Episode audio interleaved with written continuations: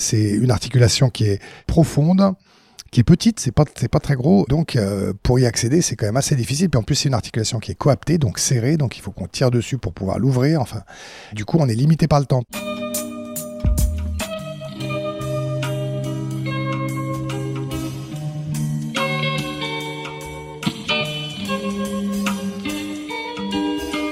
Bienvenue à tous sur Et surtout la santé, votre podcast lyonnais qui décortique des sujets de santé avec des spécialistes, avec des sportifs professionnels et parfois avec des patients aux histoires extraordinaires.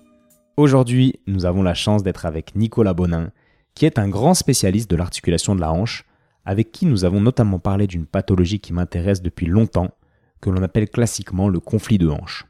En plus du conflit, je tenais à profiter des connaissances de Nicolas pour aborder la micro-instabilité de hanche, malheureusement encore moins connue, mais intéressante à décortiquer, notamment dans le but d'avoir une vision plus complète de cette articulation complexe, qui mérite elle aussi notre attention. Vous verrez, cet épisode peut paraître un peu technique, mais croyez-moi, avec l'aide potentielle de Google, vous allez apprendre énormément de choses. Et si vous aimez apprendre et que vous êtes curieux, je vous invite à vous abonner à ma newsletter en cliquant sur le lien qui se trouve dans la description. Dans cette lettre mensuelle, je vous partage les coulisses du podcast et de ma vie en général, mais aussi des cas cliniques ainsi que des sujets de réflexion tirés de mes lectures et autres explorations. Enfin, sachez que Et surtout la santé est gratuit à écouter, car sponsorisé par ma formation Ostéo et Sport, qui est une formation destinée aux ostéopathes qui ont pour objectif de devenir meilleurs dans le domaine de la prise en charge du sportif. Sachez qu'en participant à cette formation, vous deviendrez automatiquement membre à vie de la communauté privée Ostéo et Sport que j'anime, grâce à laquelle vous serez régulièrement stimulé par des cas cliniques, des lectures et une énergie globale qui vous tirera vers le haut. Bref, si vous êtes ostéopathe et que vous voulez des informations plus précises concernant cette formation, envoyez-moi simplement un email à etienne.bulidon.gmail.com. Et en attendant, je vous laisse sortir de quoi prendre des notes, car on se retrouve tout de suite avec notre invité du jour, que je remercie publiquement pour sa sympathie, son professionnalisme et son sens du partage, Monsieur Nicolas Bonin. Bonjour Nicolas. Bonjour Étienne. Merci de me recevoir euh, ce vendredi matin au cabinet. Avec grand plaisir. Donc tu connais un petit peu euh, et surtout la santé. Oui, oui, oui j'ai écouté avec un intérêt. Mais tout le monde ne te connaît pas, peut-être. Donc est-ce que tu peux euh, te présenter brièvement? Alors brièvement, moi je suis chirurgien orthopédiste. Je me suis installé à Lyon en 2006 avec le docteur David Dejour. Et puis, on a petit à petit, au fur et à mesure du développement de la clinique, créé un centre, le centre Lyon Orthoclinique, où chaque chirurgien installé est désormais spécialisé dans une articulation. Et moi, c'est la hanche. Voilà, très bien. Très brièvement. Et donc, euh, tu n'étais pas forcément euh, prédisposé à opérer des hanches au début. Raconte-nous un petit peu euh, tout ton parcours et, le jour où David t'a demandé de le rejoindre, en tout cas proposé, et où tu es passé du genou à la hanche. Exactement, oui, c'est vrai que donc euh, moi j'ai J'étais externe dans le service du professeur de jour, euh, qui était, qui était un éminent ponte du genou, et je me suis dit que c'était ça que je voulais faire plus tard. Et puis, euh, donc, j'ai bien sympathisé avec David, son fils, on a gardé des, liens et j'ai fait pas mal d'études scientifiques avec lui. Puis un jour, alors que j'étais interne à Besançon, enfin chef euh, et, même praticien hospitalier à Besançon, il m'a proposé de le, rejoindre. C'était sur le genou, bien sûr. Et en fait, très rapidement, euh, j'ai vu que sur Lyon, bah, il y avait beaucoup de spécialistes du genou. Par contre, la hanche était un peu délaissée. Et c'était au même moment où apparaissaient un peu des, des, nouvelles pathologies, enfin en tout cas des nouvelles connaissances sur des, sur des pathologies de la hanche euh, dans les années c'était dans le début des années 2000, mais en France ça a commencé à être un peu connu, dans, enfin tout petit peu connu dans les années 2005 à 2010. Et donc, euh, grâce aux médecins du sport et au réseau de, de David Dejour, j'ai pu euh, j'ai pu avoir accès à, toutes ces pathologies et donc comprendre qu'il y avait vraiment quelque chose à chercher, à découvrir et, c'est ça qui me passionne, moi, c'est d'essayer de mieux comprendre. Je dis pas que le genou, il n'y a plus rien à comprendre, il y a encore beaucoup de choses, mais, mais sur la hanche, il y a, voilà, il y a énormément de retard et c'est ça qui est génial, quoi. Donc, euh, donc je me suis pris là-dedans et, avec tout l'international euh, qui va avec parce que c'est beaucoup plus, euh, ils sont plus avancés dans les, dans les pays anglo-saxons et, et, en Suisse. Donc euh, c'est indispensable de faire des liens internationaux pour progresser là-dedans. voilà. Ouais, c'est sûr.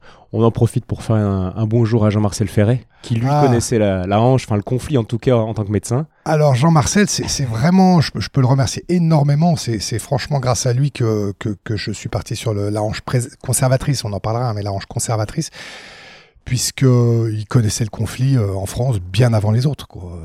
Alors que tous les médecins du sport parlaient de pubalgie, de tendinopathie des adducteurs, du psoas, lui, il, avait compris que c'était des conflits et, et il cherchait justement un chirurgien pour les opérer. Il les envoyait à Paris à l'époque à Frédéric Claude, mon ami, euh, qui était le seul à faire ça en France. Et puis petit à petit, on a été cinq ou six pionniers à, à le rejoindre, Frédéric, et à faire ça. euh. Donc il y a eu moi, il y a eu à Lyon, il y a eu Jean-Emmanuel Gédouin à Nantes, euh, Olivier May à Toulouse, voilà, voilà, Alexis Nogier aussi à Paris. Et c'est ça qui est intéressant parce que du coup, tu choisis une articulation où tu vas pas avoir un mentor euh, à Lyon parce qu'en fait, peu de monde fait ça. Donc, tu vas être amené à, beaucoup euh, voyager, aller voir ce que les collègues font en Suisse, à l'étranger, dans différentes villes. Ouais, c'était nouveau et, personne au-dessus de moi pour, pour m'apprendre ça. Donc il a fallu que, que je lise beaucoup, que j'aille beaucoup euh, voir justement euh, les, les, étrangers qui, qui, eux, connaissaient ça d'un peu avant, avant nous. Quoi. Et puis en même temps qu'on réfléchisse ensemble parce que rapidement, euh, même s'il y avait des étrangers qui avaient un peu d'avance, personne n'avait énormément d'avance. Donc on, on a mis un peu notre savoir en commun pour essayer de progresser dans ces, dans ces pathologies. Et là, les choses ont, vraiment évolué euh, au cours de ces 15-20 dernières années parce que quand tu commences à t'intéresser à la hanche ou, qu'on te soumet l'idée euh, que ça peut être intéressant, à ce moment-là, tu, tu connais même pas le conflit fémoro-acétabulaire. Quoi. Exactement, exactement. Je suis allé voir le. bah, c'est David Dejour qui m'a dit bah, mes médecins du sport, Jean-Marcel Ferret, cherchent des gars qui, qui, fassent de la chirurgie du, conflit fémoro-acétabulaire. Donc, euh, je me suis dit, ah bon, c'est- ouais, je connaissais pas ça et je suis allé euh, à l'époque voir Hassan Sadri en, en, en Suisse, puis ensuite euh, Thierry Boyer en- à Paris, qui étaient qui étaient des, des arthroscopistes de hanche et donc qui connaissaient, qui connaissaient ça. Ouais. Et il y a quelque chose qu'on n'a jamais abordé dans ce podcast, qui est, une, je pense, une méthode d'entraînement euh, des chirurgiens. C'est les cadavres lab que tu as beaucoup fait. Est-ce que tu peux nous expliquer le concept? Alors le concept du cadaver lab, c'est qu'on a, on a une petite partie théorique par des, par des chirurgiens euh, qui, qui font une spécialité. Là, bon, ça va être l'arthroscopie de hanche. Et puis ensuite, chaque euh, on est deux chirurgiens par euh, cadavre, hein, et, on va aller opérer une hanche. donc avec les techniques arthroscopiques, donc ça demande beaucoup de matériel. C'est des, des, des laboratoires qui coûtent cher, qui sont beaucoup sponsorisés par les, par les labos. Euh, et on va avoir donc là euh, typiquement une colonne d'arthroscopie pour deux, un cadavre pour deux, euh, une radio pour pouvoir entrer dans la hanche. On a besoin de faire de la radio, enfin de la, radioscopie, donc c'est- du gros matériel, mais c'est une étape indispensable pour progresser. En fait, la formation, l'arthroscopie de hanche, c'est- la, technique, enfin c'est ce qu'il y a de plus difficile en chirurgie orthopédique. C'est pas pour me, jeter des fleurs, hein, je le vois. C'est une articulation qui est qui est profonde, qui est petite, c'est pas c'est pas très gros et, donc euh, pour y accéder c'est quand même assez difficile. Puis en plus c'est une articulation qui est coaptée, donc serrée, donc il faut qu'on tire dessus pour pouvoir l'ouvrir. Enfin, du coup on est limité par le temps parce que pour être à l'intérieur, donc on met de la traction. La traction, faut pas dépasser une heure, euh, à, tout casser une heure et demie. Donc faut qu'on ait on ait fait tout ça en une heure et demie. euh, donc c'est assez chaud. Pour limiter quel type de risque? Alors, bah, le- le- lorsqu'on met en traction, on a un contre-appui euh, périnéal euh, entre les jambes qui va écraser les nerfs périnéaux et donc on peut avoir des, des problèmes de perte de sensibilité. euh, alors chez les femmes des, des parties génitales, chez l'homme de la verge avec des troubles d'érection. Donc il faut pas dé- tant qu'on est en dessous de une heure, il y a zéro problème. Au-dessus d'une heure, ça va encore jusqu'à une heure et demie, mais mais il faut pas dépasser une heure et demie. C'est là où il faut être efficace parce qu'au début euh, de, de- que tu opérais les conflits, tu étais moins rapide qu'aujourd'hui. Ouais. Ça durait plusieurs heures. Ouais. et Ouais. Il y avait du coup des lésions nerveuses et Je- J'en avais plus. Alors, j'ai jamais dépassé une heure et demie, donc ça, ça, ça récupérait. Mais c'est vrai que j'ai j'ai surtout eu, bon, les lésions nerveuses, elles récupéraient, donc j'en parlais bien avant. Maintenant, j'en parle quasiment presque plus à mes patients parce que c'est c'est rare que ça dépasse 35 minutes. Euh, mais mais j'avais aussi des escarres un petit peu, c'est-à-dire ça écrasait la peau et ça faisait des escarres. Enfin, c'était pas complètement anodin, donc fallait bien prévenir les gens. Ça guérissait toujours. Heureusement, j'ai jamais eu de séquelles ou de choses comme ça, mais, mais c'est sûr que ça compliquait un peu les suites de, l'intervention. Alors à l'époque, le, côté, la chance entre guillemets que j'avais, c'est que on était, euh, on, faisait moins de gestes, on connaissait moins. Donc le labrum, on l'enlevait, euh, la cam, on l'enlevait, mais qu'à un endroit. Maintenant, on sait vraiment aller recontourer toute la tête fémorale, aller recoudre un labrum, voire même faire des greffes du labrum. Enfin, les gestes, ont, la technicité a, augmenté. Et, du coup, comme la rapidité a augmenté en parallèle, je mets toujours autant de temps, enfin un petit peu moins quand même, mais, mais je fais plus de choses. Oui, d'accord, c'est très clair. On va reparler un peu de la technique après. Avant ça, est-ce que tu peux nous faire un, un, petit rappel anatomique Je pense que les gens qui vont écouter ce podcast euh, sont quand même des gens euh, qui, s'intéressent au sujet, mais quand même, euh, Essayons de faire un petit rappel. Explique-nous ce que c'est que la hanche. Quoi, Alors, la hanche. voilà, la hanche, c'est bah, l'union de deux os qui sont le, le, le, bassin avec une pièce du bassin qui s'appelle l'acétabulum ou, le cotyle. C'est la, même chose. Et puis le fémur avec la, la, tête fémorale et le col du fémur. Quoi. Et donc, c'est la, la, tête fémorale, elle est donc engainée dans, dans ce cotyle qui a une sorte de bol. Et euh, si le cotyle est un petit peu trop creusé ou au contraire pas assez, bah, ça va créer des pathologies. Alors quand il n'est pas assez creusé, ça va, ça va créer la, ce qu'on appelle l'instabilité de hanche, la tête du fémur qui aura tendance à vouloir sortir. S'il est au contraire trop creusé, bah, c'est la tête qui va buter sur les, enfin le col qui va buter sur les rebords du, du bol et qui peut abîmer le rebord du bol en sachant que tout autour de ce bol, on a un joint qui est une petite structure d'environ 5 à 8 mm euh, en, fibrocartilage, comme les ménisques dans les genoux. Et ce joint peut, se, fissurer euh, sur ces contacts. Et puis on a une dernière déformation qui est au niveau du fémur, qui est la tête, elle, devrait être, elle doit être ronde, et parfois la tête, elle n'est pas parfaitement ronde, et donc ce défaut de sphéricité peut abîmer et le joint et le cartilage.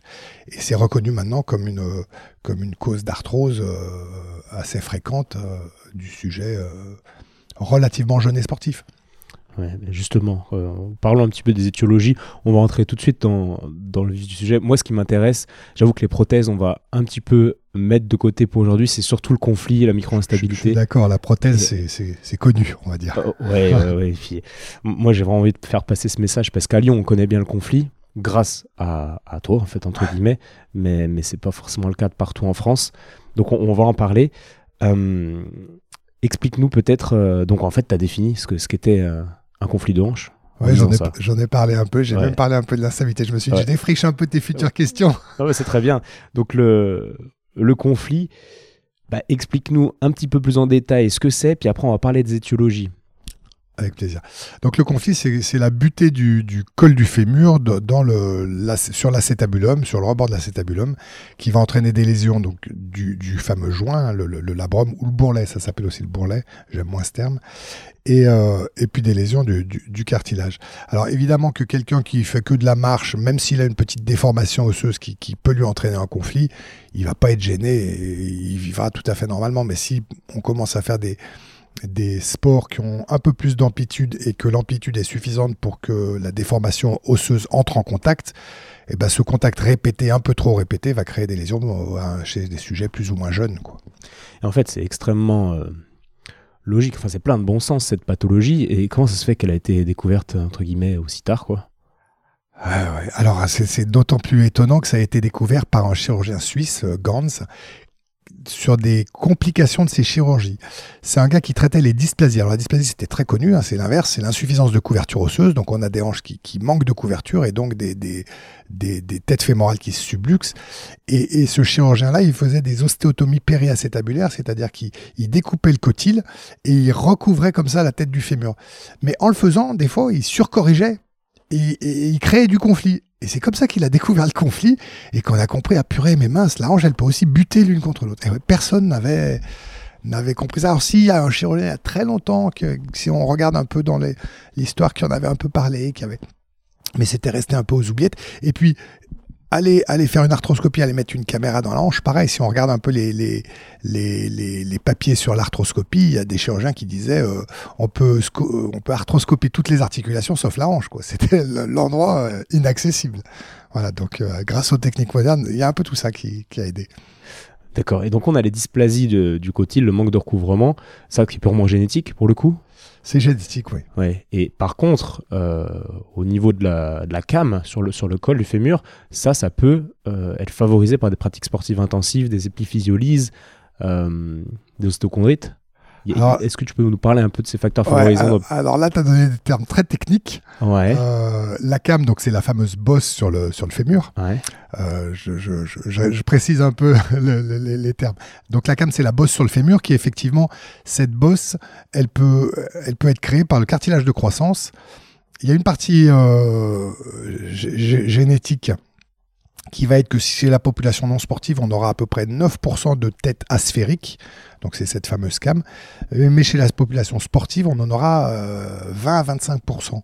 Donc le fait de faire du sport, notamment au moment de la croissance, au moment où ce cartilage il, va, il va donner beaucoup de lui pour faire, pour faire grandir, et eh ben, et eh ben de faire des microtraumatismes répétés vont aggraver euh, ce phénomène de cam. En fait, le, le cartilage, il est vraiment à la jonction entre la tête et le col. Et s'il s'hypertrophie euh, par des microtraumatismes ou un peu par de la génétique aussi, bah, il va créer une bosse. Ou alors la tête peut aussi, euh, au lieu de pousser bien droite dans l'axe du col du fémur, bah, glisser un peu, c'est ce que tu as parlé d'épiphysiolyse. Et donc cette petite glisse bah, va faire que le col il va être plat devant. Et pareil, ce plat bah, va rentrer en contact avec le cotyle quand on. Donc le sport non seulement crée le conflit, mais, mais en plus va, va, va aggraver la, situation puisque va, va, va mettre la, hanche plus souvent en conflit. Oui, il va le faire exister. C'est-à-dire que deux, personnes avec des hanches similaires, avec une petite cam, euh, vont, vont pas forcément être symptomatiques de la même manière en fonction de ce qu'ils font en leur fonction du sport, exactement. Ouais. Et est-ce qu'il y aurait, parce que moi la question qui m'intéresse, c'est est-ce qu'à ce moment-là crucial de l'adolescence, de la croissance, est-ce qu'il y a des signes qui pourraient nous faire dire en tant qu'ostéo, en tant qu'entraîneur, alors là, il faut peut-être faire attention, le gamin qui se plaint de la hanche, peut-être qu'il y a quelque chose qui se joue, et, euh, et, ce gamin qui est en centre de formation, qui s'entraîne tous les jours, bah, peut-être faire un examen et lui dire attends calme calme-toi un petit peu. La même chose qu'on fait au final avec euh, nos Gutschletter par exemple. Ouais. Alors il y a un signe qui est hyper facile à, à, faire c'est c'est la flexion rotation interne. Faut mettre le, le, gamin sur le dos en, à 90 degrés de flexion de hanche et puis mettre de la rotation interne. Alors il n'aura pas forcément mal mais s'il n'y a pas de rotation interne ou très peu bah, c'est que dans ce mouvement là la hanche elle bloque donc il a, il a de toute façon confiance. Alors, est-ce qu'il va le, mettre suffisamment souvent en contact pour que ça finisse par faire des lésions? Euh, Ça, ça va dépendre de son sport, mais, effectivement, il faudra surveiller s'il s'en plaint. Il faut savoir qu'il a un manque de, rotation interne et donc il, est potentiellement en conflit. Ouais, donc le fameux fadri. Le fameux fadri. Et, donc, euh, moi je suis ostéo, je vois un gamin qui se plaint un peu du pli de laine, etc. Fadri positif, on reproduit la douleur. Euh, qu'est-ce qu'on fait? Radio, examen de base, c'est ça? D'accord? Radio de face, plus profil du croquet. Exactement. Alors la radio, le bassin de face, euh, on appelle ça la coxométrie. Pendant des années, euh, c'était mesuré. On mesurait surtout pour chercher la dysplasie. Mais maintenant, on le mesure pour chercher euh, et la dysplasie s'il n'y a pas assez de couverture du cotyle. Ça, ça se mesure sur un bassin de face. Et le, le conflit si on a au contraire trop de couverture du cotyle. Et puis, on peut voir sur le bassin de face la bosse, déjà de la, déformation de la tête fémorale sur, sur la face. Parfois, on la voit. On la voit plus facilement sur un profil de col du fémur, donc que tu as appelé le ducroquet qui qui, qui, qui est en France. Il y a également le Don ou le frog leg. Voilà, c'est trois techniques pour euh, radiologistes pour, pour, pour mieux voir le col du fémur et donc voir cette bosse quand, parce que cette bosse elle est surtout devant. Ouais, et tu dis donc qu'avec une radio plus la clinique et l'examen, enfin le, ce, que, le, ce que raconte le patient et l'examen clinique, avec ces, ces, trois éléments, on fait 80%, 80 du diagnostic. Ouais, c'est intéressant. Et bon, question compliquée, mais ok, c'est un petit peu connu à Lyon, mais sincèrement, c'est ça reste peu connu, je trouve. Moi, j'ai un diagnostic plein et les gens me disent oh, On m'a jamais dit ça, merci, merci. Alors que c'est sûrement le truc le plus facile à diagnostiquer euh, ouais. de l'appareil locomoteur. Alors, ce je vais mettre un peu les, les, deux pieds dans la flaque. Euh, ce qu'il y a de, deux choses. Premièrement, quand moi j'ai commencé, j'avais des gens qui souffraient depuis plusieurs années, au moins 4-5 ans de errance diagnostique avant, avant que je les vois. Maintenant, c'est plus rare. Hein. Maintenant, enfin, surtout, comme tu l'as dit, sur la région, les gens se connaissent plus. J'en vois encore quelques-uns qui viennent de plus loin et qui, effectivement, ont, erré pendant 2-3 ans à, chercher, mais heureusement moins. Ce qu'il y a d'incroyable, c'est que euh, en France, on a beaucoup de, retard. Hein. Quand on regarde les pays anglo-saxons ou les, ou, même d'autres pays européens, ils connaissent mieux le conflit que nous. on est un peu dans notre bulle, probablement par. Là, je vais, je vais peut-être mettre des gens pas contents ou je fais des hypothèses, mais peut-être par notre manque de culture anglo-saxonne et notre manque de lecture de l'anglais. Mais le, c'est étonnant que ça reste aussi peu connu encore en France, alors que partout ailleurs, j'ai l'impression que ça l'est beaucoup plus. Ouais, c'est vrai qu'on est un peu dans notre bulle. Et en fait, le fait de ne pas parler anglais, c'est aussi une. Comment dire un facteur de fermeture au final sur euh, ce qui se passe à l'extérieur d'un point de vue très général. Malheureusement, oui. Hmm. Je, le vois d'abord par le nombre d'arthroscopies de hanches faites en France et puis faites dans les autres pays où on est largement en dessous. au nombre d'habitants, hein, on va dire. Et alors peut-être que dans d'autres pays ils en font trop. Hein, je veux pas non plus. Je pense qu'aux États-Unis c'est un peu l'excès inverse maintenant, mais, mais bon. Et puis aussi, quand on va dans les congrès internationaux, on voit qu'il y, a peu de Français par rapport à d'autres pays. Quoi. Enfin, voilà. Hmm. Ok. Revenons un petit peu quand même au conflit. Euh, avant l'opération, donc on diagnostique, il y a quand même des choses potentiellement à faire euh, en kiné, euh, adapter sa vie de tous les jours, etc. Avant d'en venir là, est-ce que tu peux nous parler bah, des étapes après avoir découvert, oui, il y a un conflit, petit, grand, etc. Alors c'est vrai que le conflit, bah, il peut être un peu évité par, en évitant en fait l'action du conflit elle-même. Donc pour ça, c'est un petit peu le travail de rétroversion pelvienne, c'est-à-dire que quand on va mettre le bassin un peu plus vers l'arrière, il rentrera moins, moins tôt en contact avec le, le, fémur. Il y a aussi un peu le travail de la rotation externe, c'est-à-dire qu'en flexion, si on flexie vraiment dans l'axe, voire même un peu en rotation interne, ben on va vraiment rentrer dans le conflit.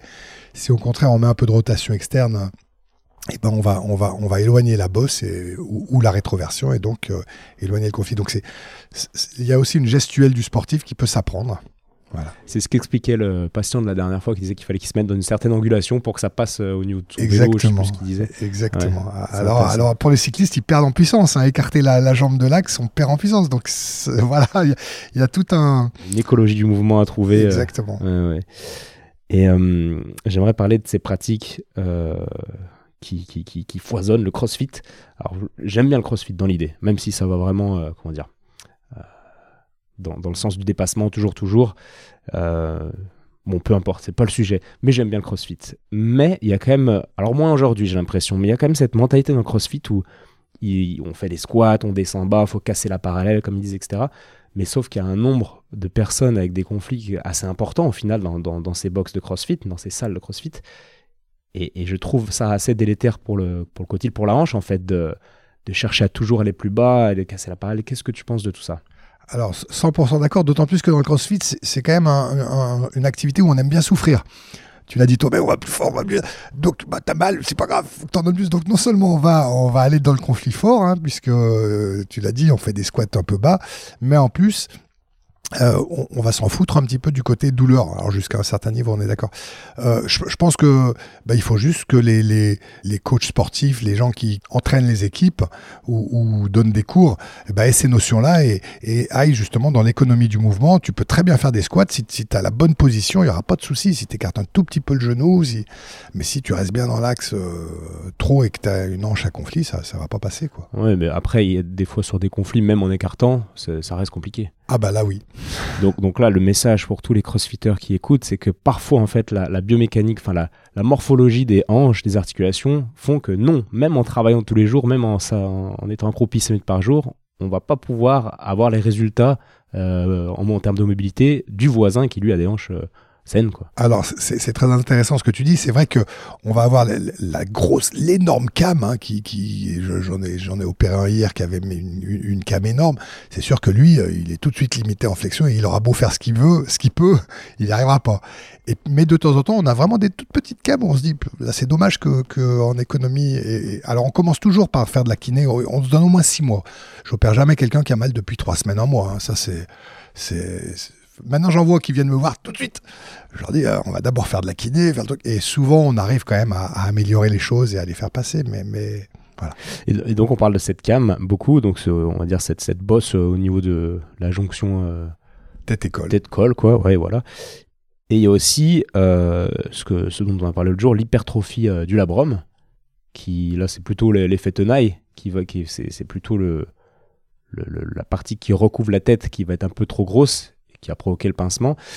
Et dans cette hypertrophie du labrum, tu avais parlé de facteurs prédisposants aussi, notamment la luxation congénitale de hanche. Euh, ouais, alors on a parlé un petit peu de ça, effectivement. Un, peu de ça, de, ce qui va faire que peut-être on a un labrum un peu trop gros qui va rentrer en conflit de manière plus facile en fait. Alors c'est plus rare, enfin il y, a le conflit, donc CAM qui est la déformation sur le, sur le fémur, c'est 50% des conflits. On a le conflit par effet pince, c'est à peu près 20-30%. Donc la pince, c'est quand justement il y a le cotyle qui est, qui est, qui est trop couvrant, notamment devant. Et puis il y a le conflit mixte.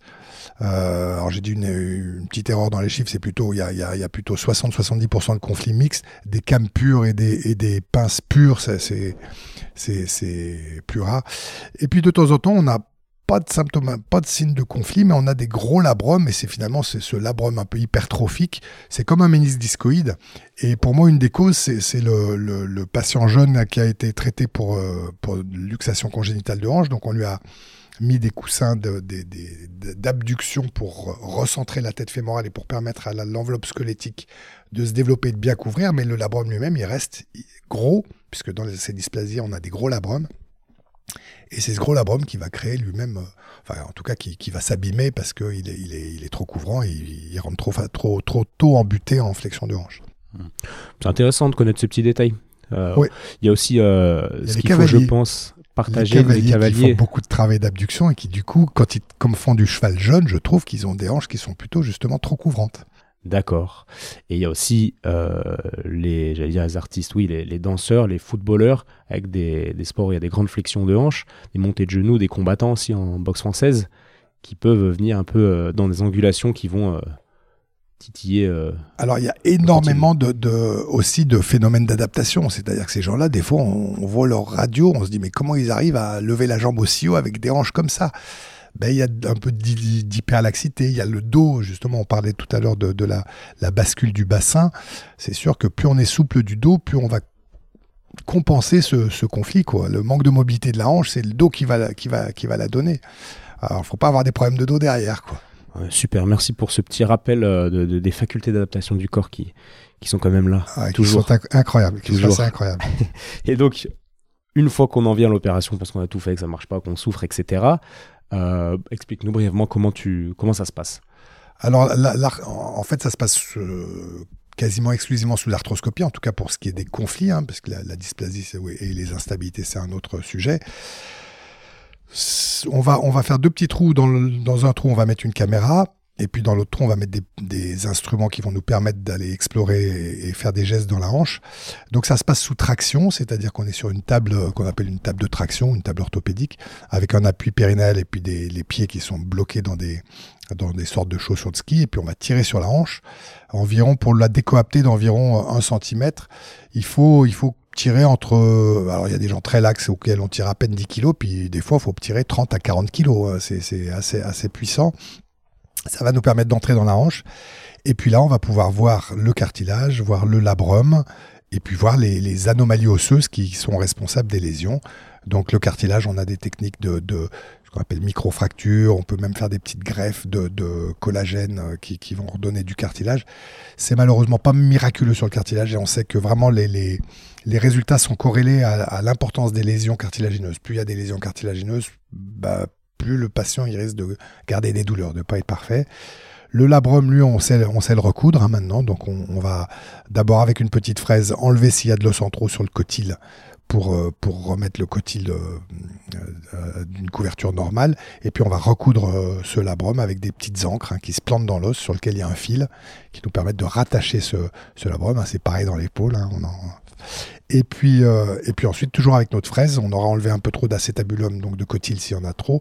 On pourra aussi enlever la cam. Et là, vraiment, faut, faut faire attention à bien tout l'enlever. Quoi. C'est, là où c'est assez, assez subtil parce que c'est rond.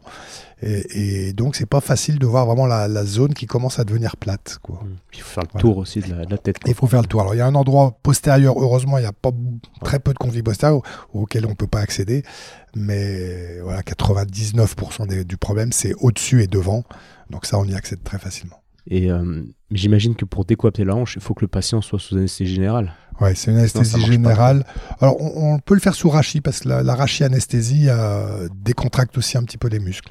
Non, ça, ça se fait aussi sous rachis. Bon, c'est pas très confortable pour le patient parce que ça dure quand même euh, euh, au moins une heure, parce qu'on a parlé de la traction, mais euh, tout ce qui est dans le cotyle et, pour le labrum, ça se fait sous traction. Puis après, la cam, on, lâche la traction. Donc en fait, il y a à peu près, moi en gros, il y a une demi-heure à trois quarts d'heure de traction. Puis après, il y a encore 20-25 minutes de, de, cam. Donc pendant une heure, tu es allongé sur une drôle de table. Enfin, c'est pas toujours confortable, mais il y en a qui aiment bien pouvoir regarder la télé notamment les étudiants, enfin ceux qui sont les médecins, on va dire, enfin ceux qui sont dans le domaine de la santé. Je vais pas parler avec des médecins. Faut pas que l'opération euh, parte en vrille, quoi. Sinon c'est un facteur de stress important. Ouais. ok. Et euh, pas de lésion potentielle au niveau du genou, au niveau ligamentaire, de distension. Euh, si on met 40 kg de traction en AST général, le genou, j'imagine qu'il se décoiffe de la même manière. Et ouais, pas, je de- pas d'effet secondaire? je m'étais amusé à faire de la, de, la, de la radio et sur le genou et sur la cheville. Effectivement, le, le centimètre qu'on a dans la hanche, on l'a dans le genou, on l'a dans la cheville. Donc on tire les, les trois de 1 centimètre. Alors c'est surtout cet allongement euh, intense. Si vraiment on tire trop fort, on peut avoir des, des, des, des lésions du sciatique parce que le sciatique, on lui donne 3 centimètres sur toute la, jambe. Après, bon, on met pas trop de rotation. Donc, c'est surtout, je dirais, on mettrait la traction plus la rotation. J'ai eu quelques douleurs de cheville, mais plus liées à la, à, la botte, on va dire, à l'appui de la botte. J'ai jamais eu de douleur de genou. Et ce que tu dis là, c'est intéressant, ça, me fait penser euh, qu'en fait, le ligament, il a quand même une bonne faculté de- d'extension. quoi. De... Ouais. Et on, on imagine quelque chose de très stable qui fixe l'articulation, de très rigide, mais on se rend compte qu'en fait, quand il n'y a pas les muscles et, et- et le complexe global autour de la de, de- de l'articulation, qu'il peut quand même se distendre euh, Il, il se Assez distend fortement, quoi. un centimètre. un centimètre. Ouais. Ça, ça me paraît énorme. Il faudrait que je te montre les, les, les, les images. Euh, il se distend. Alors après, ouais, c'est pas tant que ça, un centimètre. hein. Il faut quand même que ça bouge un genou. Ouais, bien sûr. Ouais, c'est vrai que si- s'il n'avait pas cette capacité, le ligament, à, à se distendre, on, on serait vraiment très raide. Quoi. Et une dernière chose que je vais aborder sur le conflit, puis après on va enchaîner sur le reste qui, qui fait quand même suite de manière naturelle à ce qu'on dit, mais euh, c'est un facteur d'arthrose. Alors l'autre fois, on en discutait, tu me disais, pas forcément, un petit conflit va pas entraîner une hanche dégénérative euh, dès, dès 40 ans. quoi. Est-ce que tu, tu peux nous parler de, de cette arthrose potentielle Alors, il y, a- y y vraiment des publications maintenant qui sont sorties et qui, qui, qui montrent que qu'un gros taux d'arthrose est lié au, au conflit. Euh, après, ce qui est curieux, c'est qu'on a des, des jeunes qui vont avoir des douleurs sur conflit euh, alors qu'il y a très peu de lésions, puis qu'il y en a qui arrivent nous voir avec la hanche qui est complètement démolie suite à un conflit qu'ils ont tapé dedans pendant des années sans jamais avoir eu mal, puis qui viennent, la hanche, elle est, elle est, elle est foutue. Euh, c'est sûr que ça abîme les hanches. Alors après, ça va, ça va dépendre de l'importance du conflit, puis ça va dépendre de- du sport que fait le patient, s'il rentre vraiment souvent dans ce conflit ou pas. Puis je pense qu'il y a aussi des facteurs génétiques, d'adaptation, des choses comme ça. hein. Ouais, c'est ce qu'on disait tout à l'heure. le- Les deux personnes qui ont le même conflit à 20 ans, en fait, tout dépend de ce qu'ils vont faire entre 20 et 50 ans. Euh, si le gars continue euh, la boxe française pendant 30 ans, s'entraîner dur, etc., il y a des chances qu'à 50 ans, il n'ait pas la même hanche que, que son collègue euh, qui a été, encore une fois, écologique envers sa hanche pendant de 20, à- de 20 à 50 ans. Exactement, c'est vraiment un problème dynamique. Et c'est aussi la difficulté qu'on a parfois à, à- mettre en évidence des hanches, parce que là on parle des conflits typiques, mais des fois il y a des gens vraiment ils ont mal à hanche, on leur trouve la douleur en flexion rotation interne, et pour autant les examens sont normaux quoi. Et c'est ça que je, je- j'essaye de comprendre ces, ces- ces patients-là. Ou, ou des fois on les opère, on les opère très bien, on a bien enlevé la cam, on est content de, de nous, on va dire, du chirurgien, il est content de lui. Euh, mais par contre le patient il a toujours mal et c'est là où on comprend pas. Donc je pense qu'il y a encore des choses à comprendre dans toutes ces adaptations du rachid. Enfin Ouais, voilà. C'est là où il faut l'envoyer voir un ostéopathe qui, qui Ah, essaie de régler des problèmes de, de de restriction de mobilité au niveau de la charnière euh, Toujours. lombo-sacrée, etc. Qui Toujours. Moi je passe toujours par le kiné, par l'ostéo, euh, toujours. Ah, merci pour ce message. Et même dans les prothèses de hanche. hein. Je leur dis, moi je vous ai un peu euh, secoué, parce que quand on opère les gens, on les secoue quand même. Euh, donc ouais, ouais, n'hésitez pas à avoir- un ostéo derrière pour, pour vous remettre bien comme il faut. Ok, super. Euh, on va enchaîner sur une autre pathologie que, que, que tu traites et qui est méconnue. J'en parlais encore hier avec un, un collègue médecin du sport que, que j'estime beaucoup, mais qui connaissait pas, par exemple, les tests, alors qui sont pas spécifiques, tu vas me dire, mais les tests de la micro-instabilité de hanche. Donc, tu en as déjà un petit peu parlé. Un petit topo rapide sur ce qui est la micro-instabilité de Alors, hanche. ces fameux tests, ouais, on parlait d'internationaux, je, je suis en train de les tester avec, euh, avec une équipe internationale, puisqu'il y, a un- il y a un Américain, un Néo-Zélandais, un Anglais, et, et je crois, un- on est quatre, euh, et ici un, un Australien. Enfin bon, et, moi, très sincèrement, j'y crois pas du tout à ces tests, euh, parce que ben, je trouve qu'ils sont ni sensibles ni spécifiques. Mais, euh, mais voilà, il y, a différents tests. La micro-instabilité, c'est quoi? C'est c'est entre de la dysplasie, c'est entre la vraie dysplasie et puis la hanche normale. La dysplasie, ce qu'il faut savoir, c'est qu'on a des, des chiffres qui nous disent bah, cette hanche elle est dysplasique parce qu'elle n'est pas assez couvrante. Typiquement, une couverture normale de hanche, c'est 25 degrés. Moins de 25 degrés, on commence à parler de dysplasie. Donc, dysplasie, c'est un manque de couverture osseuse. Mais parfois, on a des hanches qui sont couvertes suffisamment au niveau osseux, donc qui ont 25 degrés, on va dire, même parfois entre 25 et 30, mais qui à cause de, des ligaments, à cause peut-être aussi du positionnement du fémur, parce qu'on n'a pas parlé de ça, mais le fémur, il regarde de, il, a, il a 15 degrés d'antéversion, eh ben, on a des gens qui ont le fémur qui a 30 degrés d'antéversion. Donc, c'est souvent des, femmes hein, qui marchent un peu les genoux en dedans. Et leur fémur, bah, à cause de cette antéversion, il a tendance à vouloir sortir devant. Quoi. Et, c'est ça qu'on va appeler un petit peu la, micro-instabilité. C'est-à-dire que la, hanche, la tête du fémur, elle a tendance à vouloir un petit peu se subluxer. Alors, ça reste euh, très difficile à, diagnostiquer, à définir. Et c'est pareil, c'est un grand enfin l'addition de plusieurs facteurs. On, en parlait l'autre jour. Il y a, on, parlait tout à l'heure de la flexion rotation interne qui est bloquée euh, à 0 degré ou très dans le conflit. Ben là, c'est l'inverse. En flexion, on a un grand volant de mobilité. On a presque 100 degrés de mobilité entre la rotation interne plus la rotation externe, euh, voire plus. C'est souvent des, gens un peu hyperlaxes et, et donc ils vont avoir ce, ce, problème-là. et d'ailleurs, les tests de mise en évidence sont en tout cas censés on essaye dans cette classe de, reproduire cette, cette on va dire, de, la tête, quoi. Ouais, c'est ça. On essaie de faire subluxer un petit peu la tête devant. Alors, avec des différents tests, hein. on a le, le prone test où on met le patient sur le ventre et puis on lui tend la jambe un petit peu en rotation externe et on appuie dans la fesse pour essayer de faire sortir le fémur vers l'avant. Euh, voilà, ça, ça fait par des tests. Moi, je trouve, je l'ai pas extraordinaire, mais. Parce que ça reste une articulation, même s'il y a une micro-instabilité, ça reste une articulation bien maintenue, la hanche, puis pour que le patient se relâche assez pour. Euh, c'est exactement ça, il garde encore le contrôle, euh, on, a, le contrôle musculaire. Parfois, je vois des patients qui ont, qui ont, des conflits, ils ont arrêté leur sport euh, deux mois avant, quand on les examine, on retrouve aucune douleur, parce que c'est vraiment. on n'arrive pas à, à, leur faire mal, on va dire, il faut vraiment taper fort dedans. Ouais, faudrait peut-être faire sous anesthésie générale, on verrait mieux le alors, c'est une très bonne question, ça, très, bon, très bonne euh, phrase. Euh, effectivement, comment on va, notre étude là, pour savoir si vraiment on est spécifique euh, ou sensible, il faut pouvoir prouver que c'est une instabilité. Et ça, on le prouve en un. Donc, c'est des patients que je vais opérer, soit de conflit, soit de suspicion d'instabilité. Et c'est vrai, en, en opératoire qu'on se rend compte, déjà, on les tracte, on tire juste, la hanche s'ouvre toute seule, et ça, on, sait puisqu'on a une radio hein, quand on fait ça. Donc, on voit tout de suite la hanche qui s'ouvre euh, en traction manuelle. Donc, ça, c'est vraiment un fort, euh, un fort signe. Tu vois, on parlait d'un centimètre, mais des fois, on les ouvre encore plus en tirant à peine. J'exagère. Et puis, euh, sous arthroscopie, on va avoir des lésions qui sont assez spécifiques. C'est pas les mêmes lésions que dans le conflit. Ouais. D'accord. Mais ça reste une souffrance de la hanche avec un tableau différent, c'est-à-dire des, plutôt des, gens souples, voire très souples. Et à la radio, des signes différents aussi, plutôt un manque de couverture du côté sur la tête que l'inverse. quoi. Exactement. Mais ils peuvent quand même parfois avoir en plus une came. Donc des fois, ils sont découverts au niveau du cotyle et ils ont une bosse au niveau du fémur. Ce qui est peut-être un phénomène d'adaptation euh, de la même manière qu'un ostéophyte. J'ai en tête, bah, dis-moi ce que tu penses, mais les ostéophytes au niveau de la colonne, par exemple, sont des, sortes de stratégies du, corps humain, de la nature, pour, pour fixer quelque chose qui souffre.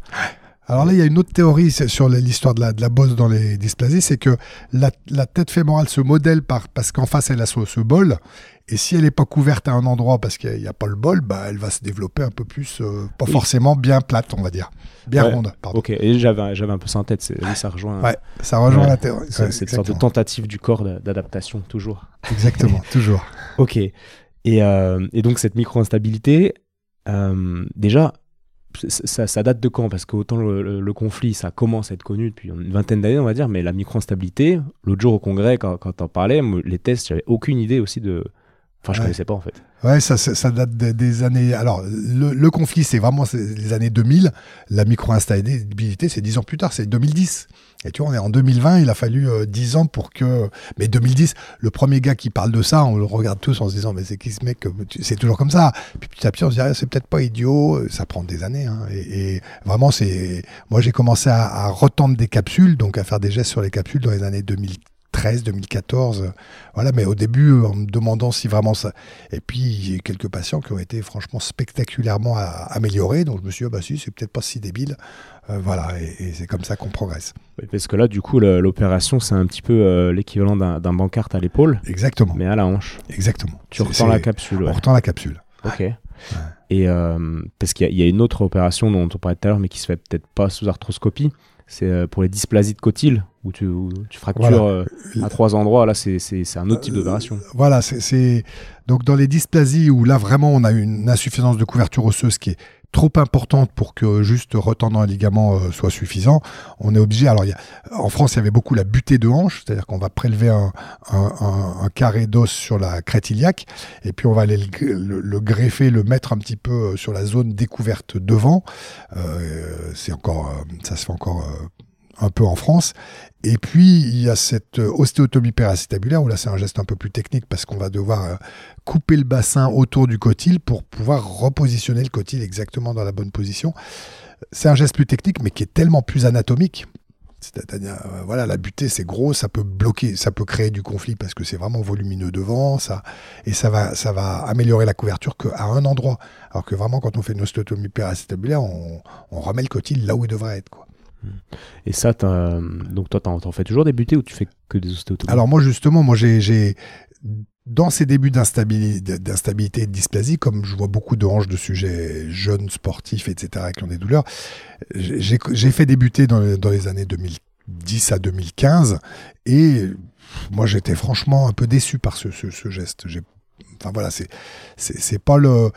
On a appris la butée chez, le, vraiment la grosse dysplasie où la patiente elle faisait pas de sport, etc. Mais, chez quelqu'un qui est un peu sportif, je trouve que ça, ça limite vraiment le mouvement et c'est pas extraordinaire.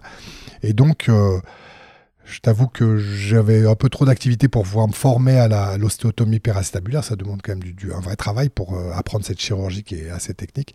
Et donc, j'ai un jeune associé, qui est moins jeune maintenant, mais que j'ai fait venir à l'époque en disant, bah écoute, euh, j'ai besoin d'un gars sur la hanche qui sache faire ça.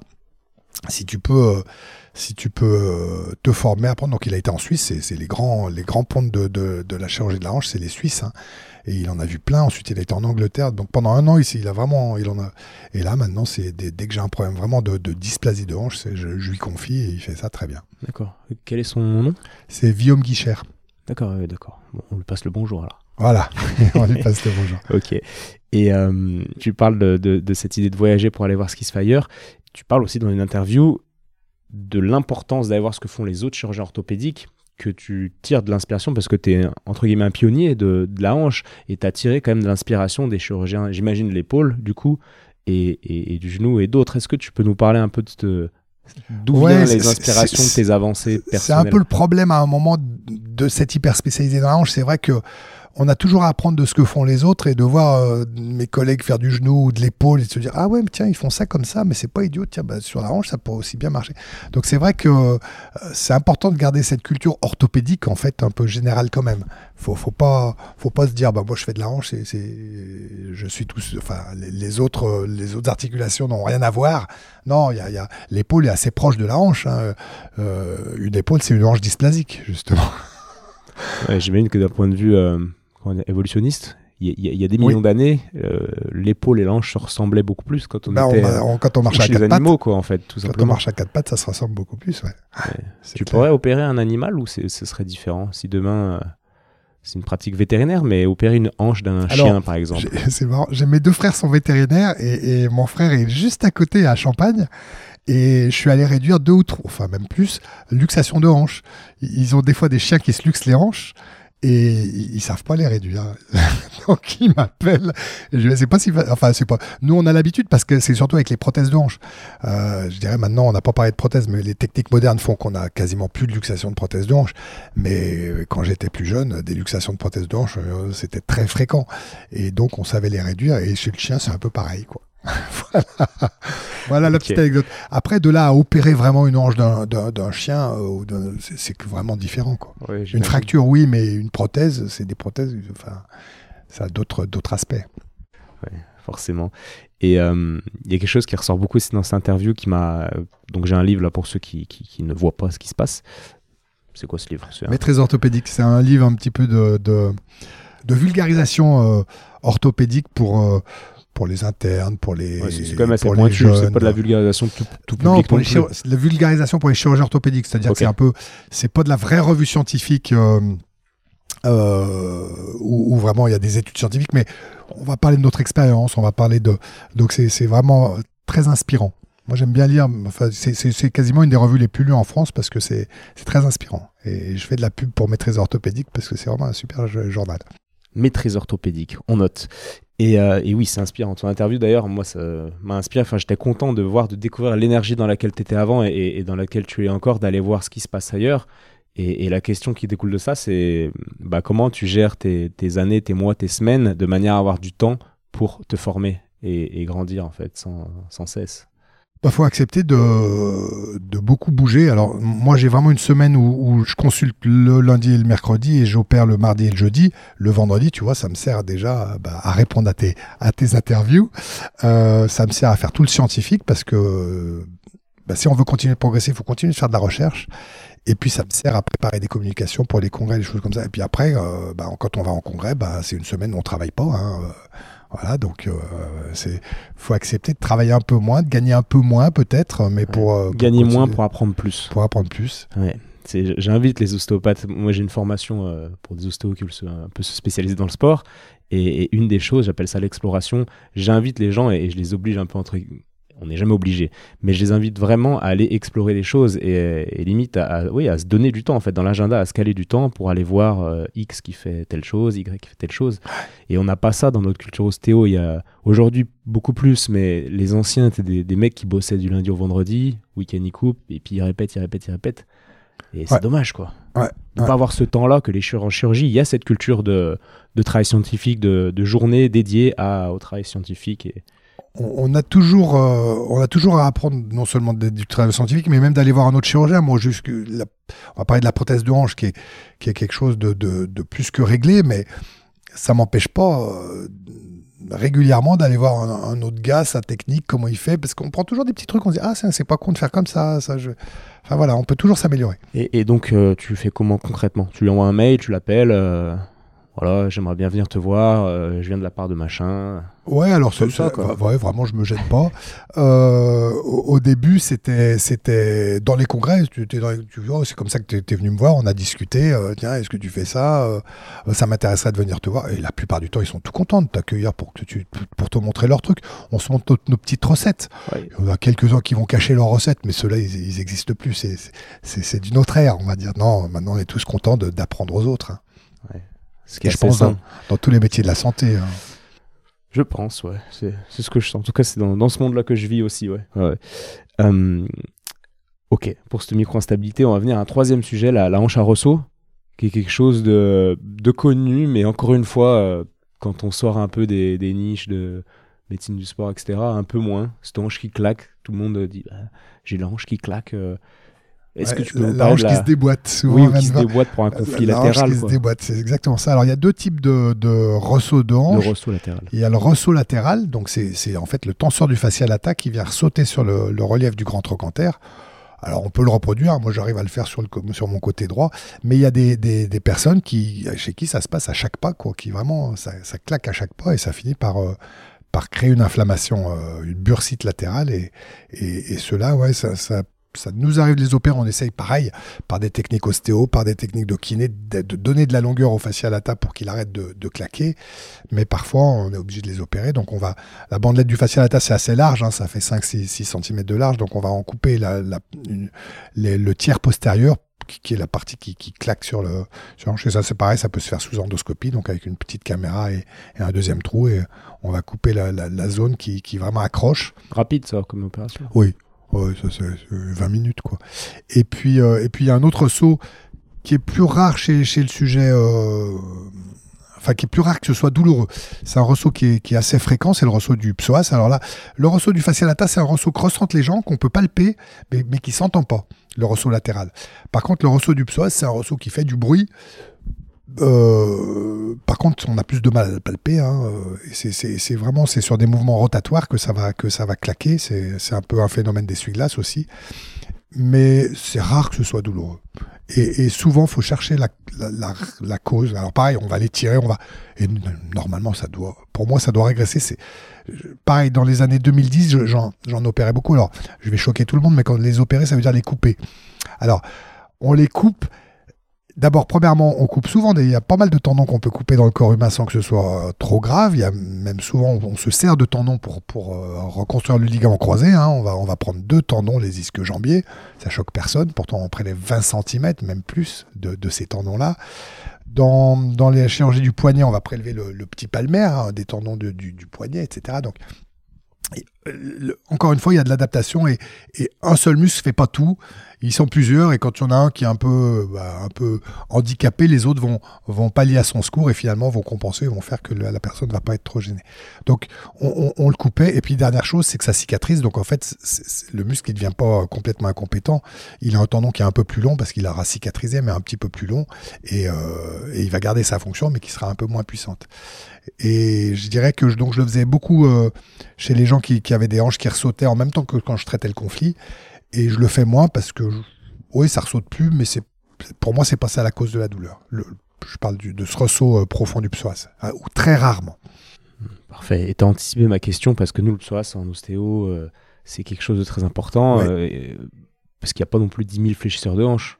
Mais alors la question c'est, euh, rassure-nous, quand tu coupes le tendon du psoas, le psoas il va pas remonter comme, un biceps peut descendre en cas de lésion. quoi. Non, non, exactement. Explique-nous pourquoi. Alors parce qu'en fait c'est un tendon qui est dans le dans le corps du muscle. C'est vraiment euh, c'est pas un tendon termino-terminal qui arrive au bout et qu'on va couper. Là effectivement le muscle va remonter comme un élastique.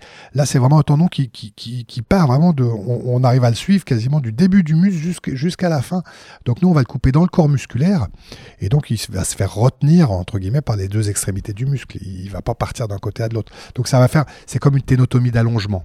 Ouais, et il y a un phénomène de cicatrisation à l'intérieur qui fait que le, Ouais. le, le psoas perd de la tension, donc on- il y a peut-être moins l'effet corde de guitare derrière, Exactement. mais il reste fonctionnel. Exactement. Ouais. Il y a- des différences de force ou pas euh, après euh, Alors, euh, généralement, on récupère la force à trois mois. Après, si vraiment on mesure dans la flexion profonde, c'est-à-dire qu'il n'y a pas de différence de force dans les presque les 90 premiers degrés. Par contre, au-delà de 90 degrés de flexion de hanche, ouais, on a un peu de perte de force. Parce qu'il est plus long, justement, donc il, va, il vient moins loin. Ouais, logique. Et, c'est le même principe quand on fait une ténotomie des adducteurs en cas de, pubalgie, par exemple. C'est- pour ça qu'on l'a fait, je crois. C'est le, ouais, le même principe. On, on va le couper dans le corps du muscle, en sachant que les adducteurs, par contre, eux, ils sont trois, et, et on coupe souvent le long adducteur qui n'est pas le plus puissant. Parce qu'il y a le court et le moyen adducteur, ceux-là, on les laisse. hein. C'est Sachant que c'est le long, c'est au niveau de, l'insertion du long Ouais. que ça inflamme le plus. Ouais. Quoi. Ouais, c'est Et là, c'est pareil. Moi, quand j'entendais ça, je me disais, oh là là, mais attends, il doit y avoir des phénomènes d'adaptation derrière, de déséquilibre, machin, et, et, et de blessures euh, euh, ultérieures à cause de, de ce déséquilibre concret. Mais en fait, non. En fait, non, le- encore une fois, le corps s'adapte. Puis parfois, il y, a des- il y a des muscles qui sont trop courts, quoi. Euh, Et, et moi, je me rappelle, j'ai un cas, j'aime pas parler à propos d'un cas parce que ça veut jamais rien dire, mais une femme à qui j'avais fait des ténotomies des deux psoas, elle avait des lombalgies, elle, elle avait plus mal au dos après que je lui ai, je lui ai coupé ses deux psoas. Ce qui, ce qui justifie le- l'impact quand on dit, oh, ça vient du psoas, etc., le, le mal de dos? Ben, oui, oui, Ça un- un ça est psoas une tendu. preuve, euh, Mais typiquement, on est tout le temps assis. Euh, le psoas, il est tout le temps court. Et quand tu te mets debout, ben, il se tend, il tire. Donc, si, si, si jamais tu es trop souvent assis et que ce, muscle n'est pas bien souple, eh ben, il va te faire mal au dos. Quoi. Il va te tirer sur ton dos. Est-ce que toi, en tant que chirurgien, tu, tu palpes un peu à travers les viscères, le psoas, tu, tu demandes une petite flexion de hanche, tu vas voir si tu as une grosse masse dure et une contraction, Ouais, quoi, en fait. J'avoue, je le fais pas. Pas trop Tu Je fais surtout les moment. tests en bout de table où tu Je- fais contracter je, je fait un- ouais, je, voilà, je les teste en bout de table, Ouais. mais je l'ai fait à un moment de palper. Après, je, je, moi, j'ai pas votre palper à vous, euh, chacun son job. Mais mais il y, a vraiment toute une période où j'avais envie de me former en ostéopathie pour avoir ce ressenti. Je trouve ça merveilleux le ressenti que vous avez de, de ces choses-là. Ah, C'est énorme. Ouais. C'est énorme. Bah, si un jour tu, tu veux te dédier du temps et venir au cabinet, euh, avec Avec- plaisir. euh, bon, je sais que es très occupé. Mais il non, mais il y a un palpé qui s'apprend, qui, qui met des années à s'apprendre. Je- Je malheureusement pas avoir ce temps-là. Allez voir les techniques avec plaisir. D'ailleurs, je, je me- on me fait de l'ostéopathie régulièrement, donc euh, je connais un peu sur moi-même. Bon, c'est top. Et euh, encore une dernière chose sur ce psoas, euh, il y a d'autres euh, d'autres indications pour lesquelles tu vas couper euh, ce psoas. C'est quelque chose d'assez fréquent au final. Ce qui paraît hallucinant pour ceux qui écoutent et qui découvrent qu'on qu'on coupe des psoas avec la, la notion de relativité parce que ce que tu as expliqué On le phénomène, On l'allonge. on l'allonge seulement au final. Et euh, bah, dans quels autres cas tu coupes des psoas? Alors, c'est vrai que je le fais, comme je te disais, moins sur les hanches, j'appelle ça les hanches natives, hein, les hanches euh, vierges, euh, parce que pour moi, c'est moins une cause de douleur, même s'il y a quelques cas là, comme celui que j'ai cité pour les, lombalgies qu'avait la, la, patiente. Bon, je l'ai pas opéré pour ces lombalgies, hein, mais, il se trouve que l'effet secondaire était ça. En revanche, sur les prothèses de hanche, on a souvent des, douleurs antérieures. C'est une cause qui est connue de, douleurs sur prothèse de hanche. C'est même 2 à, à 5%, hein, donc c'est assez fréquent. Et euh, pourquoi? Parce qu'il passe devant l'acétabulum et donc il passe devant la, la cupule prothétique qu'on a mis il y a une échancrure du psoas et cette échancrure, elle est plus ou moins profonde. Quand l'échancrure est assez profonde, bah, on a beau bien positionner notre implant, euh, ou alors parfois l'implant est, mal positionné, mais même un implant bien positionné, bah, le psoas il peut frotter dessus et créer une inflammation et une douleur. Et donc dans ces cas-là, le fait de, avec une petite caméra, ça prend pareil comme on a vu pour le, facial attack qui dure euh, qui dure 20, 15 15 minutes. Euh, on va aller sur le tendon, on voit la, la, vraiment la zone qui, qui, frotte et on voit cette, cette inflammation. Donc on nettoie un petit peu l'inflammation et puis on va faire une petite incision dedans qui, qui et on va le voir s'allonger, mais on, le voit effectivement s'allonger de 2-3 cm, pas plus. Et, et ça, donc vraiment, c'est des gens qui ont mal des fois depuis des années, et dans 90% des cas, ils sont mais euh, du jour au lendemain, euh, enfin j'exagère, mais quasiment totalement guéris de ce, problème-là. Donc ça, ça marche très très bien. Et ce qui est marrant, c'est que, alors, il y a ceux qui ont mal depuis très longtemps et qui sont contents que je leur propose ce geste, mais il y a ceux qui ont pas mal depuis très longtemps où j'en parle.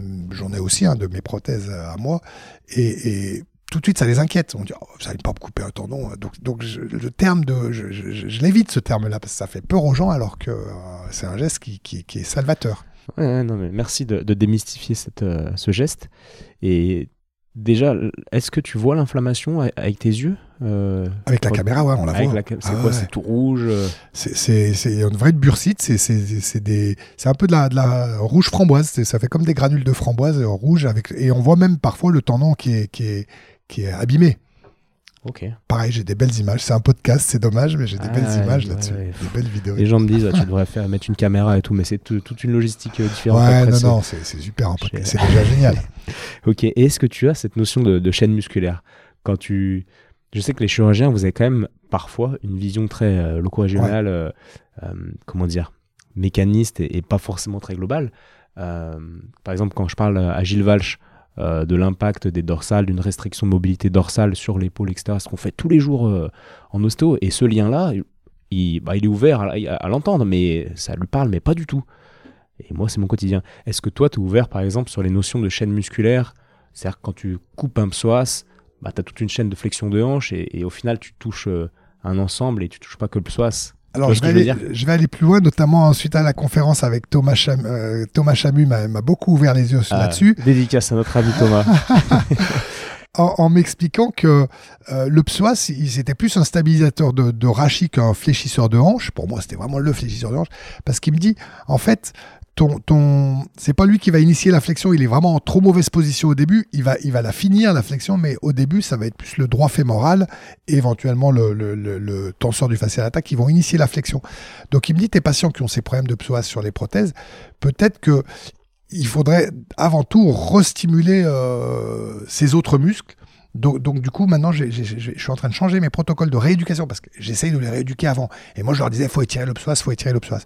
Ben, en fait, je vais continuer de leur dire d'étirer le psoas, mais je suis en train d'essayer de voir avec euh, Thomas pour que on, on, leur dise aussi, ben, on leur donne des techniques pour, euh, pour remuscler ces, ces, ces autres, ces autres euh, ces autres muscles, enfin, pour voilà, ouais, essayer de compenser un petit peu ce, ce, ce psoas déficitaire ou, ou douloureux. Ouais, étirer, c'est la, c'est la chose un peu, comment dire, euh, basique qu'on peut dire. bah oui, il est, il est tendu, ça. bah étire-le. Ok. Euh, réflexion un peu binaire, mais logique en même je temps. Je suis resté dans cette réflexion longtemps, je suis en train d'évoluer, tu vois. ouais, ouais, et, et, et, Thomas, Thomas et, et d'autres, mais Thomas, euh, ouais, je, j'aime beaucoup sa réflexion parce qu'il prend le problème à l'inverse et, au final, il y a quand même une logique et du résultat, faut le dire, ouais. sur, euh, sur ce genre d'approche. Donc, merci Thomas. Et, vous avez une belle, une belle ouverture, je trouve, au Lyon Orthoclinique avec le CKS. Il y a... C'est vraiment cool ce que vous faites. Bon, je ouais. vous dis euh, publiquement, euh, c'est gentil. C'est super. Non, mais tu vois, comme quoi on a, on a tous à apprendre les uns des autres et c'est ça qui est, qui, qui est, génial. Et, là, Thomas, il m'a vraiment appris des trucs à cette, à cette, à cette journée qui était, qui était top. Quoi. Mais ouais, ouais. mais moi, je trouve ça essentiel d'avoir cette humilité d'essayer de, d'aller voir parce que au final, c'est Thomas qui a passé trois mois, euh, six mois avec le patient euh, que David ouais. va opérer du genou. Est-ce que vous, vous l'opérez, mais après le, le suivi, bah, Vous le voyez peut-être une fois à 45 jours. je Bah, sais pas nous, comment c'est ça quand se il va passe, pas mais- bien. Moi, c'est Ouais. ceux qui vont bien. bon, voilà, je suis content, mais je- c'est- mon job. C'est plus ceux qui vont pas bien qui me posent souci. C'est pour ça que bah, qu'on essaye de, de comprendre, de s'améliorer, de faire Ouais. et qu'on fait je- tout ça. je me mets à la place d'un chirurgien, je, je- je me sentirais obligé de m'intéresser à, à ce genre de choses parce que il y a souvent ce discours, j'en parlais avec David dans un autre podcast et je lui disais, ouais, les, les chirurgiens, ils- si, si l'image est belle à la radio, euh, mais que le patient a mal, il dit, non, non, bah, excusez-moi, mon boulot il est fait, euh, non, non, tout va bien. Alors que le patient souffre à côté, tu vois, une, dissonance énorme. Ça, c'est le vieux chirurgien, mais j'ai envie de dire, il y en a encore, malheureusement. Ah oui, il y en a hein. encore, ah oui, oui. Il y en a encore. Plus ça va, enfin, en tout cas, moi, moi je peux pas. Moi, pour moi, s'il va pas bien, c'est même si ma prothèse est bien mise ou si mon, ma chirurgie est bien faite, j'ai à comprendre et il faut que je l'aide. C'est mon job. Après, malheureusement, euh, malheureusement, on n'y arrive pas toujours. Et c'est, je dirais, ma profession serait idéale. J'aurais la meilleure profession du monde si tous mes patients allaient bien. Ouais. Donc, c'est mon job, c'est d'essayer qu'ils aillent tous bien. Ouais, et, et pour ça, tu m'as dit quelque chose d'intéressant l'autre jour, c'est que tu avais des bons résultats, mais et ces bons résultats étaient aussi en lien avec la bonne équipe que tu avais autour qui Ouais. allait suivre les patients derrière. C'est, top. de- C'est, c'est toute cette mise en place euh, qui, est, qui est importante. Mm, mm, mm. Super. Bon, et ben, on a des petites contraintes de temps. C'était super. On est allé droit, droit au but. Ça va être un peu dense pour ceux qui connaissaient pas trop peut-être le conflit, etc. Mais euh, bah, c'est pas grave. Ils peuvent regarder Internet à la fois et et puis et puis réécouter quoi. Avec plaisir.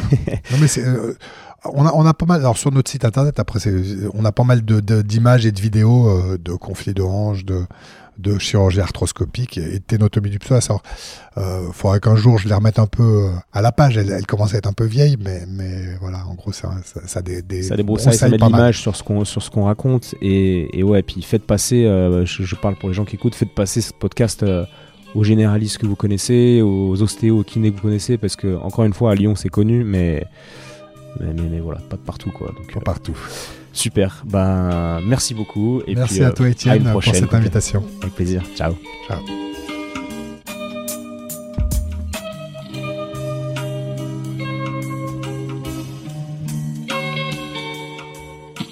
Bravo, tu as écouté cet épisode de Et surtout la santé jusqu'au bout. Donc pour booster ce projet qui a pour but de te donner les meilleures infos possibles sur le thème de la santé, je t'invite à aller mettre 5 étoiles et un commentaire sur l'application podcast de l'iPhone de ton voisin. Comme je te l'explique régulièrement, c'est ça qui m'aide à faire monter le podcast au classement et donc ça me crédibilise pour ensuite inviter d'autres experts et ensuite te partager leurs conseils. Donc merci encore. Tu peux également suivre les aventures du projet sur Instagram à Étienne Bulidon. Et évidemment, si l'ostéopathie peut t'aider, bah, tu peux venir me consulter au cabinet du 120 rue Montesquieu à Lyon. Si je ne suis pas disponible, c'est Romain ou Loïc qui te prendra en charge. A bientôt et bonne fin de journée. Ciao